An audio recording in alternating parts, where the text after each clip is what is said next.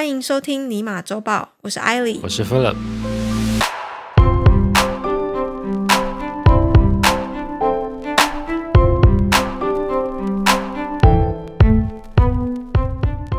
你有看过天竺鼠车车吗？有啦，biu biu，你不觉得超可爱的吗？还还还好，那就那你觉得还好？那你为什么要看天竺鼠车车？因为这大家都在讲，就还是看你是。跟风仔。biu biu，对我现在，我我觉得我已经变成我被圈粉了，而且它是连载，你知道吗？我知道啊，就它每个星期二好像是晚上七点半。对好，要不要进入我们的 主题了？好啦，那我们我们先分享今天的第一则新闻：Google 员工成立全球工会联盟，全球各地的 Google 员工联手筹组了全球性工会联盟。新成立的字母全球联盟 Alpha Global 隶属于网际网络工会全球联盟，由十三个不同的工会组成，代表了十个国家，包含美国、瑞士、爱尔兰、英国、意大利、德国、丹麦、芬兰、瑞典、比利时，成员约两千万名员工。今年一月初，Google 母公司 Alphabet 在美国和加拿大的员工与约聘人员约两百多名联署支持，并成立了工会，目标为促进公平的职场环境、监督企业伦理道德，以及确保员工获得合理且平等薪资，免于遭受恐惧、报复和不平等待遇。工会主席 Google 软体工程师当时即表达，他们的目标在于创建一个更永续经营和严谨的结构来组织未来的抗议活动。而像 Alphabet 这样的全球公司，更不应该在追求正义的过程中受到国界的限制。因此，与其他国家的员工团结一致非常重要。工会成员则在成立的一周内就从两百三十人增加至超过七百人。有趣的是，Alphabet 从未认同员工筹组工会的行为，甚至曾经被指控非法执询几名员工。这些员工随后因抗议公司政策并试图组织工会而被解雇。Google 事后表示，其一切决策符合法规。因此，即便 Google 员工联合全球各地区合组工会，可能仍无法改变公司的看法。而 Alpha Global 成员将选出一个指导委员会，由 Google 员工以及筹组工会的人员参与，借由更大人数规模的工会影响力，未来试图与 Alphabet 签署中立协议，使该公司支持工会的运作，让员工权益能在工会协助之下更具保障。那其实 过去戏股多数的科技公司都反对员工成立工会嘛，其实不止戏股啊，大部分的大公司应该都会蛮反对的，就是他们会认为说这种形就是形式上来说，这样的做法会形成员工跟公司产生对立嘛。嗯，那对啊，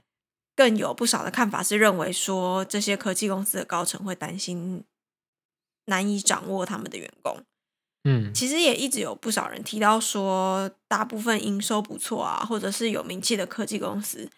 他们的内部通常是采取独裁式的管理方式，甚至传出说有许多高层实际上是不具备足够领导员工的能力，所以才会进而产生很多职场的纷争。嗯那为什么会让人觉得独裁，或者是其实其实就是员工他们认为说，就是管理阶层啊，或者是领导者，他们没有遵守规则或者是作业流程，然后反而是将他们自己自身的想法凌驾在这些制度之上，用他们的个人意愿在做决定。那其实站在股东的角度，我觉得这不一定是好事或者是坏事，因为会发生这样的冲突，是因为股东跟员工他们的利益不在同一个阵线上嘛。嗯，对啊，员工会希望说有一个公平友善或是制度健全啊、福利有保障的工作环境，所以他们会希望有一位具有这些特质，并且愿意维护这样环境的领导人，才会说有就是种族歧视啊、性别歧视这样子的，就是这样的争议出现，就是因为他们觉得领导人没有这些特质嘛，没有办法嗯给他们认为的公平的工作环境。对，那可是股东的立场，他们其实是希望公司可以赚钱的。嗯，所以在选择领导人的时候，他们会更注重的是这个领导人或这个这个管理人他的人格特质，就是他们会认为说这个人需要注重，他们需要注重这个人格特质，这些呃，譬如说像是对产业啊，或是对技术的了解。或者是说他的领导能力，这些的比例就会跟员工他们所认为的不一样。嗯，对。那在这样的情况之下，当然就是管理层跟员工就有可能会产生阶级，这就有可能会产生冲突，因为他们的利益没有在并并不一样，对，不一致。嗯，当然这是我想法啊。然后我觉得 Google 就是他们。到底这个全球工会要怎么样运作？我会觉得蛮好奇，因为其实挺难的吧。他们会需要维护的是各个各国的员工的权益，那会变成说他们必须要很了解法律这个领域。可是法律这个领域是非常在地化的。对啊，就每一个国家都有不同的法律，那这这个牵扯到层面真是太广泛了。对，我觉得太广泛，就是地域会是一个蛮有呃，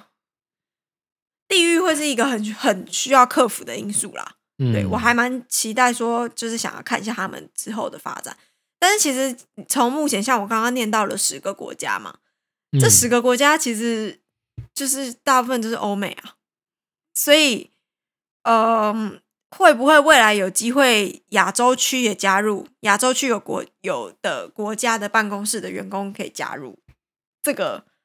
也很难说，就是要在观望。我觉得现在讲这一切都还太早。嗯，对，真的是一个亚洲都没有。对，因为其实亚洲区的文化又跟又会跟欧美地区，甚至是法律制度又会有落差。然后像劳工他们所认为的理念啊，跟一些保障还有福利。职场文化差蛮多的啦。嗯，OK，好的。下一则新闻是关于在这今年东京要举办奥运，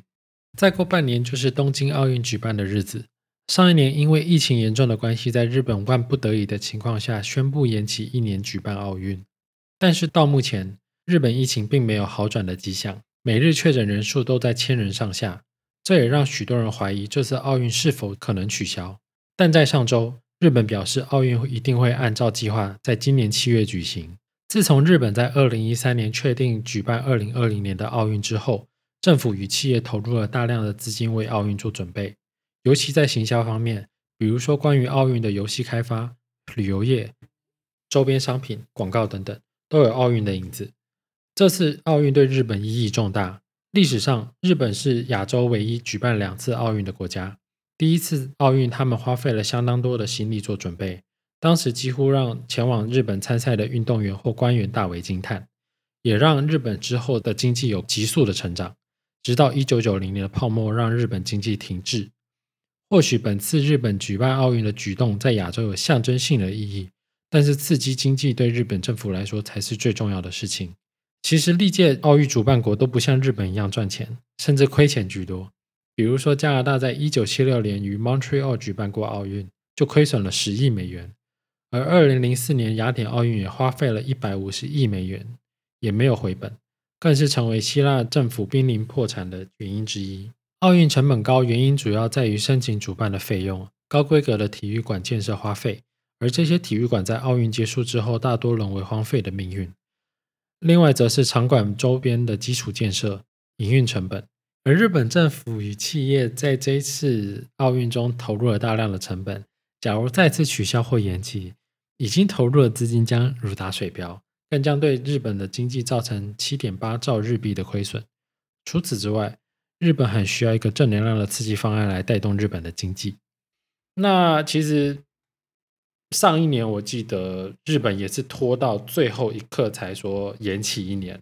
那今年不管怎样，日本日本是一定要办，因为就像之前说了，就是假如他们真的不办了，他们投入的钱是完全是拿不回来的。那目前他们呃的有可能的方案就是他们办，但是不会让观众进场，就像 NBA 现在一样嘛。就其实 NBA 现在虽然在打，但是其实并没有任何观众，就是周围那个噪音其实都是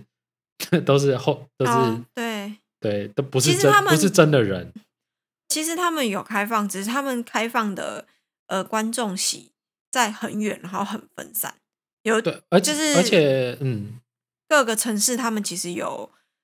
呃针对这些就是大型的体育赛事，或者是就是呃会有观众的活动有做规范。像 NBA，像大部分的城市都会说，呃，这个体育馆你现在可以开放的观众席可能只能够最多不能超过百分之二十这样。嗯，对，然后他们呃已经把离球员近的那个那那里一整区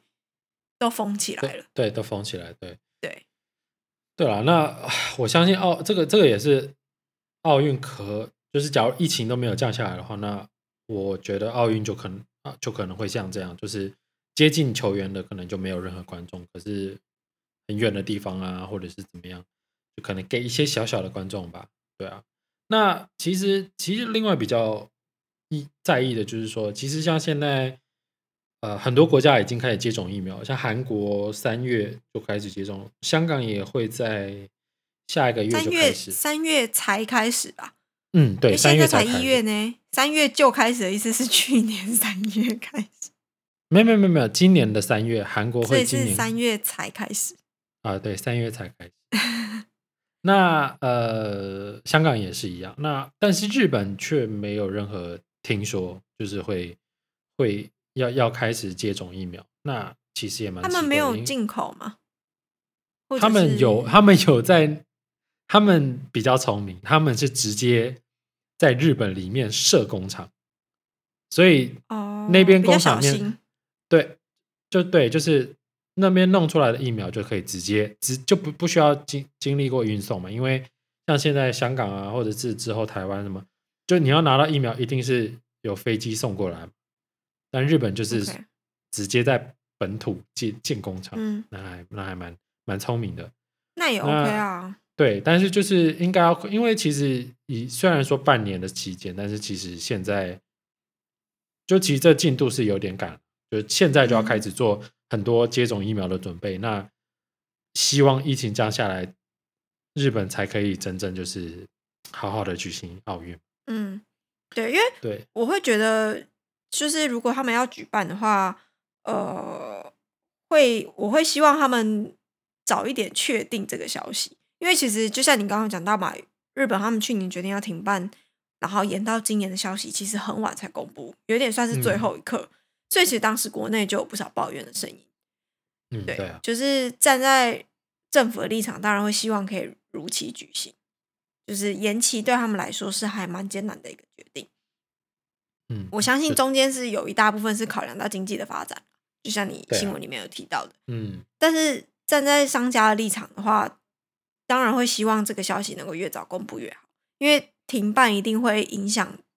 就是商店他们对于营收的预期，还有事前进出货的准备嘛。所以越早知道，就越有应变的时间。嗯，那当然可以办最好，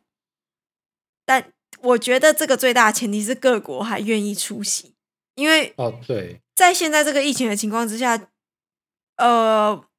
第一个不确定是不是疫苗就是百分之百有效嘛，当然有效程度是高的嘛，但嗯是在施打疫苗过后，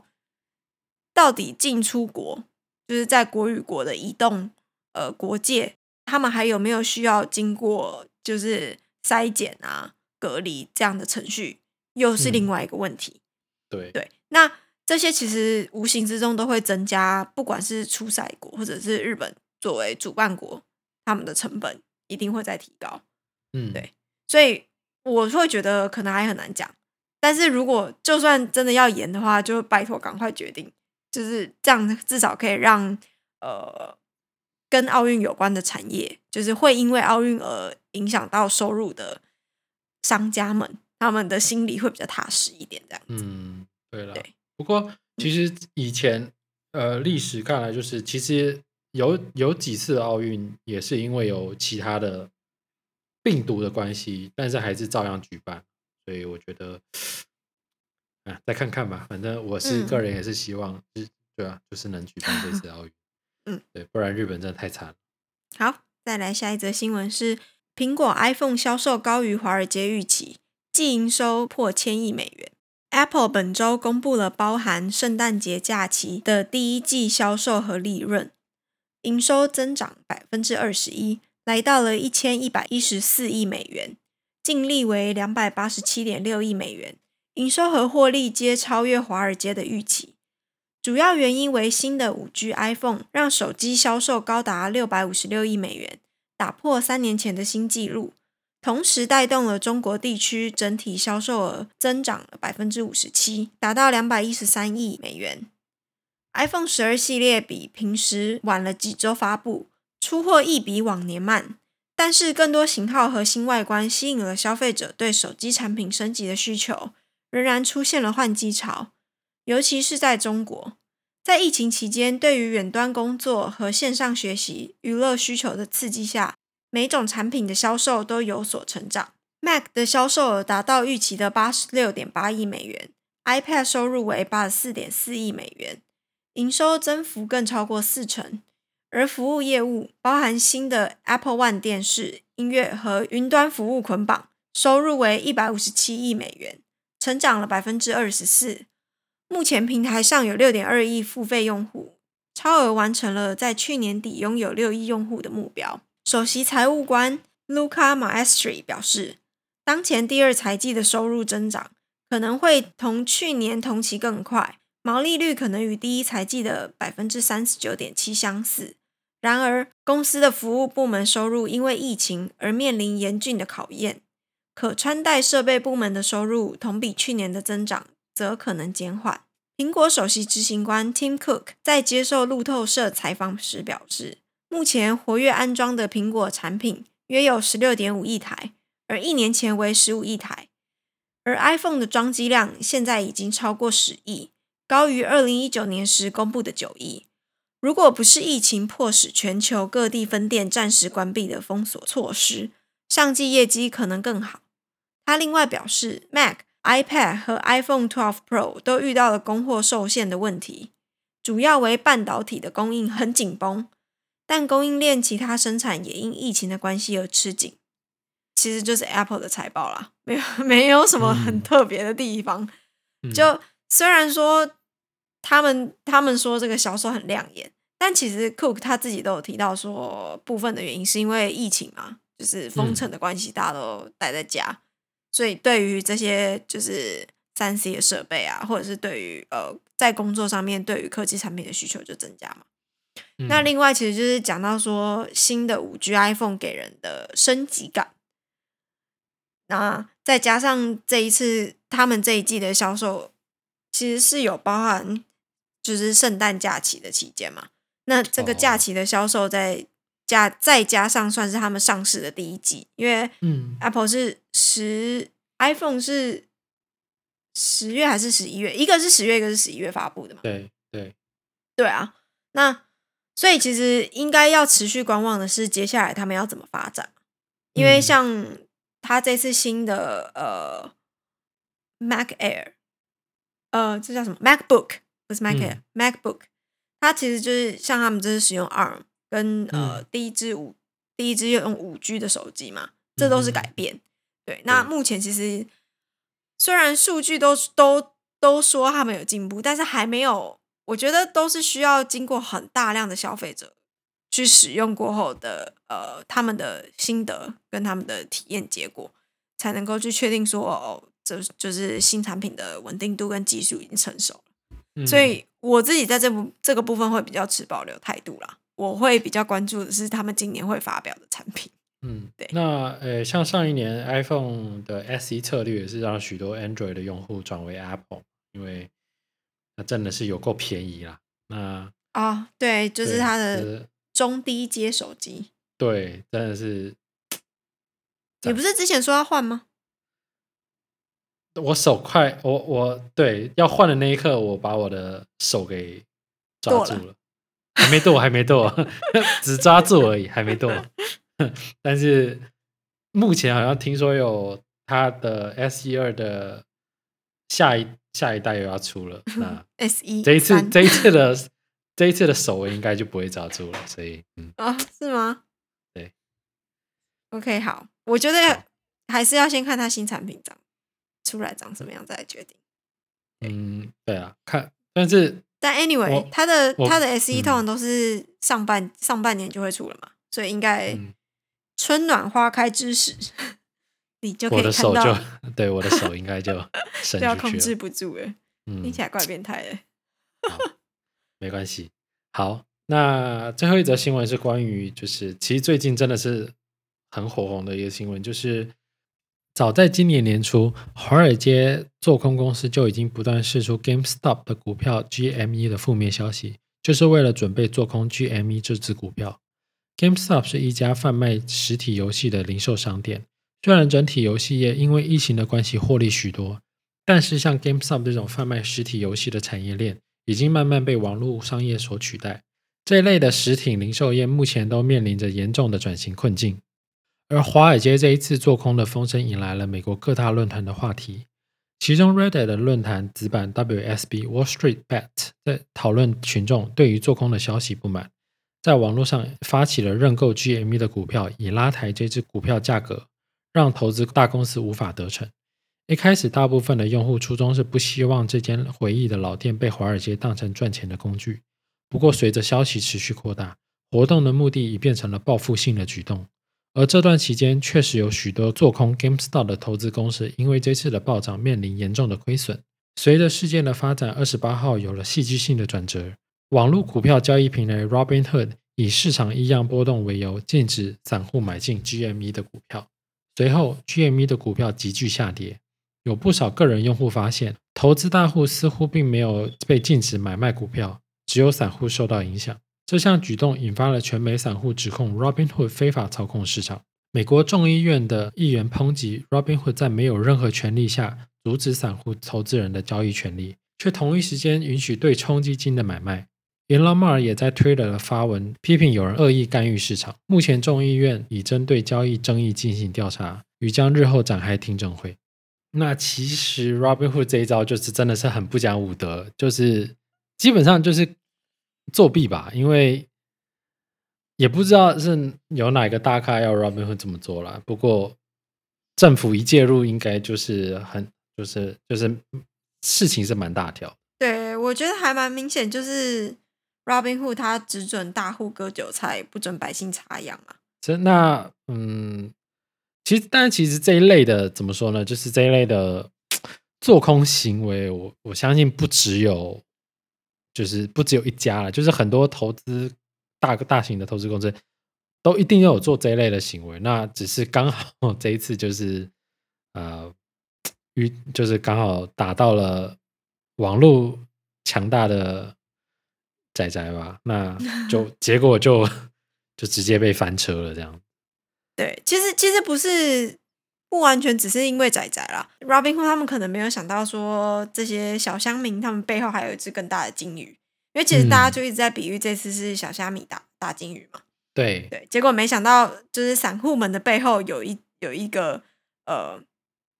更大的金鱼，对，也是一只。所以其实还最后还是大金鱼打大金鱼，对对啦，但然后结果现在 Robinhood 他们现在还演变成说可能会被调查，然后呃确定会被调查，跟可能的集体诉讼，因为其实到呃今天为止有传出来说，呃蛮多的个人用户他们想要对他们要对 Robinhood 提出集体诉讼。对，嗯那当然就是 Robinhood 的创办人他有跳出来要澄，他跳出来澄清嘛，就是发言。对，可是我觉得，我觉得要力挽狂澜是蛮困难的。应该是不就可能了。我开始觉得说，难道我们要找下一个散户投资好用的 App 了吗 没错，嗯？OK，好，那我们今天的新闻就到这里。有任何的回馈都欢迎在下方留言，或是在 Facebook 和 Instagram 私讯我们，搜寻“商业午茶”就可以找到我们。希望你喜欢这集的新闻，周末愉快，我们下次见。